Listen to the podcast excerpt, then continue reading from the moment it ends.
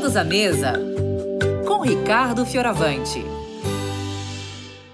Quero falar com você sobre alguém que encarnava gentileza e doçura na mesma pessoa. Eu vou ler para você um texto de Mateus. Mateus 12, verso 18.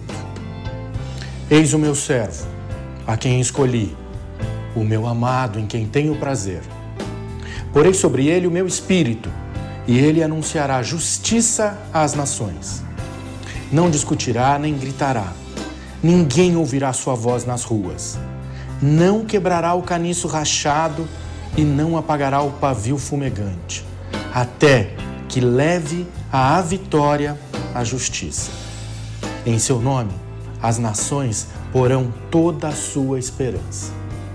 Esse é um texto que faz referência ao profeta Isaías e ele apresenta Jesus.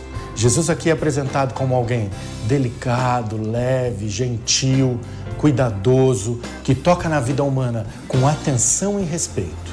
Jesus é nos apresentado como um Deus que nos trata com voz mansa, um tom de voz sempre baixo e de um jeito muito respeitoso. Jesus é apresentado como uma pessoa que toca na vida humana com doçura. Jesus é apresentado como alguém que nunca se impõe pela força, nunca. Jesus é assim. Trata da gente com cuidado e com respeito, como se ele estivesse manuseando um caniço quebrado ou uma cana esmagada. Muitas vezes eu me sinto assim, como uma cana quebrada ou como um pavio que está quase se apagando.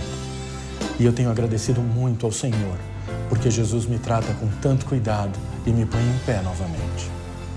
Jesus nos trata com essa cautela porque confia em si mesmo. Quem confia em si mesmo nunca precisa usar da força, do exagero, do berro, do grito e da ofensa.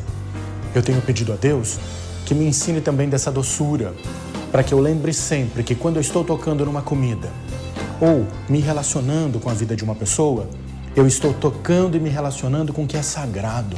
E eu preciso fazer isso com cuidado e com amor. Eu convido você para que faça a mesma oração de gratidão e de súplica, porque se você for tocado por Deus, também saiba tocar na vida dos outros com a mesma gentileza e atenção. Se você for tocado por Deus, que você também aprenda a lidar com as pessoas com doçura.